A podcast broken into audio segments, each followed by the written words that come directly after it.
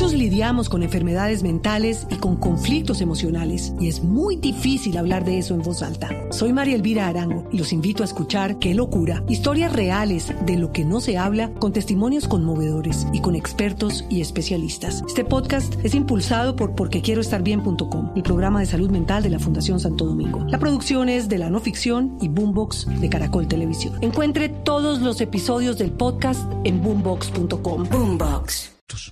Nunca fui párroco.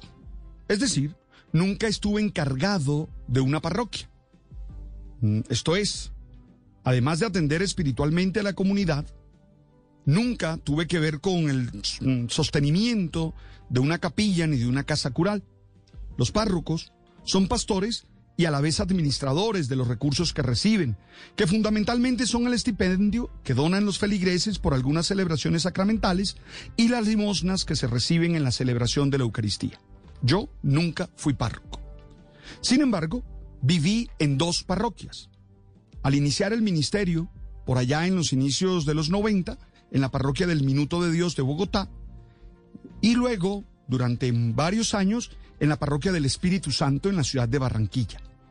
Entonces conocí de primera mano la situación económica de estas y de muchas otras parroquias y comunidades por las distintas experiencias misioneras que tuve. Sin embargo, viví experiencias pastorales en Santa Lucía, en el departamento del Atlántico, y en Docordó, en el sur del Chocó, donde pude ver las dificultades que económicamente se tienen para ejercer allí el ministerio ya que las limosnas de las celebraciones no van para sostener el culto y los gastos de la casa cural, siendo este el sentido de la limosna. Es para eso. Recuerdo experiencias de celebraciones diarias en las que no se alcanzaban 30 mil pesos y en los domingos no alcanzaban 50 mil. Cierto esto, porque creo que nosotros tenemos que tener una visión completa de lo que significa la vida de algunos párrocos en los lugares más apartados de nuestro territorio, en los que acompañan a la comunidad y le sirven de manera desinteresada. Sin embargo, también tengo la certeza de que el sentido de los discípulos de Jesús es ser una comunidad contraste.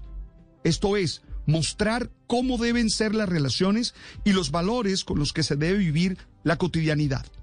Por ello creo que la iglesia siempre debe dar ejemplo de lo que predica y anuncia. Si no lo hace, todo su ejercicio pastoral carece de sentido. Desde aquí me aproximo a uno de los debates de estos días sobre si las iglesias deben o no pagar impuestos. Oye, tengo claro que debemos dar ejemplo de todos los deberes de ciudadanos, así como reclamamos con firmeza y en paz nuestros derechos. Por eso creo que debemos pagar impuestos.